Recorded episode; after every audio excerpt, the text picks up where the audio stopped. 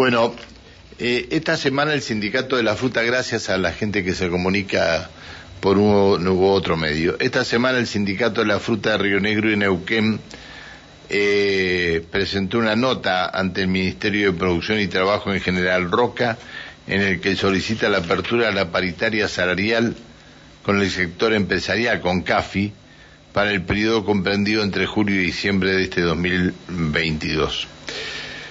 Claudio Aguirre es eh, el, integrante del secretariado, es el secretario sindical en, Centenario y Vista Alegre. Hola Claudio, buen día. Buen día Pancho, buen día a toda la audiencia. Gracias por atendernos Claudio. bueno, ¿qué le dijo la gente de CAFI?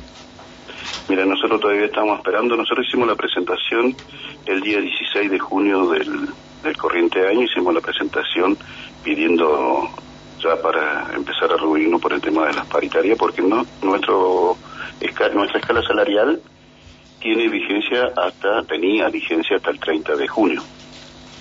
O sea que ya se nos cayó la escala salarial porque era vigente hasta el 30 de junio nada más.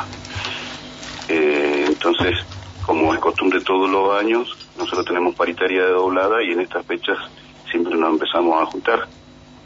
Pero bueno, eh, Marcos Bielma ya estuvo llamando a una reunión de secretarios generales que seguramente va a ser eh, este viernes para ver cómo vamos a seguir con los pasos. Cuando hablas de Marcos eh, Bielma, eh, Marcos Bielma es el secretario general del sindicato. Exactamente. Eh, después se divide el sindicato por seccionales. Somos siete, siete, ocho seccionales, cada cual están con, representada por un secretario general y a la cabeza de todos los secretarios generales está Marcos Bielma. Bien. Eh, ¿Y qué van a hacer? El productor, yo, a ver, eh, eh, uno saca un productor en estos momentos y, el productor llora. Porque muchos de ellos han tenido que, tirar, han tenido que tirar la, la, fruta porque no, no la han podido ni vender.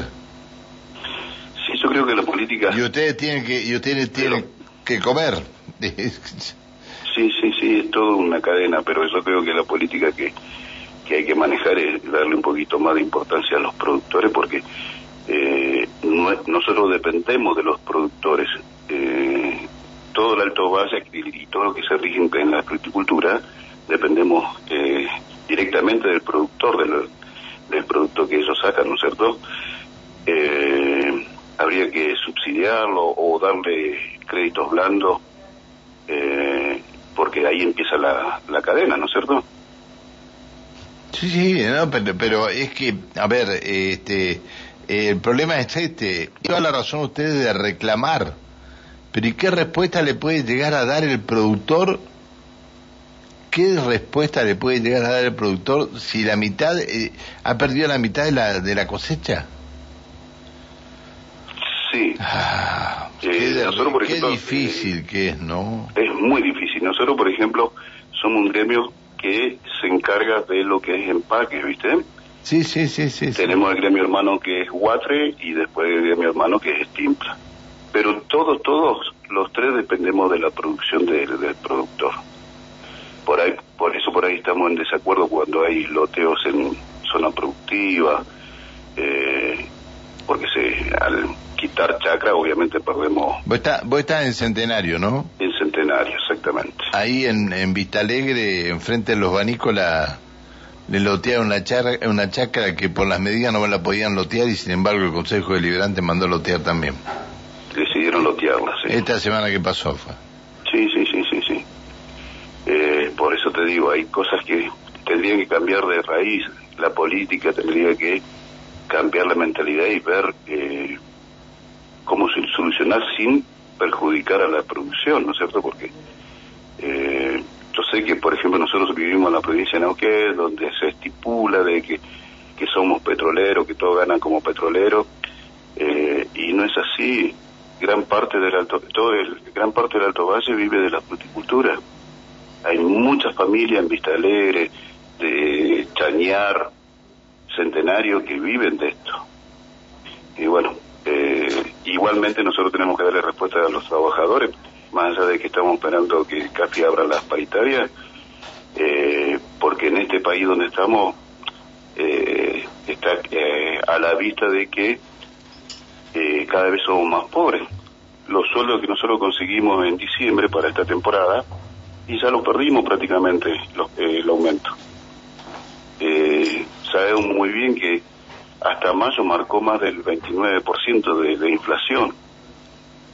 junio va a estar tocando los, el 4.9 o 5 y moneda por, por ciento.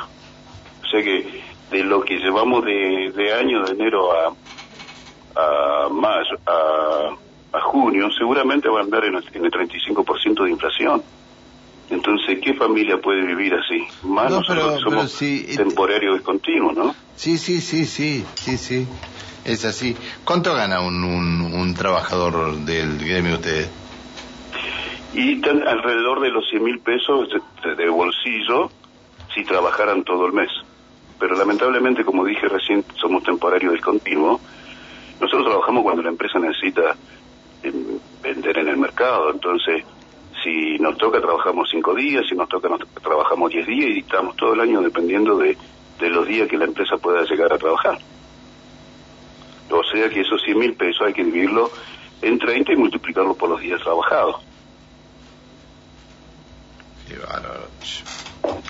Es algo que se bueno, hace ¿cuándo, insostenible. ¿cuándo se, cuándo se, Yo me acuerdo, Pancho, sí. Pancho, yo me acuerdo cuando yo era chico, estoy hablando hace mucho Sí, años. ahora, ahora decís que me escuchabas cuando eras chico también.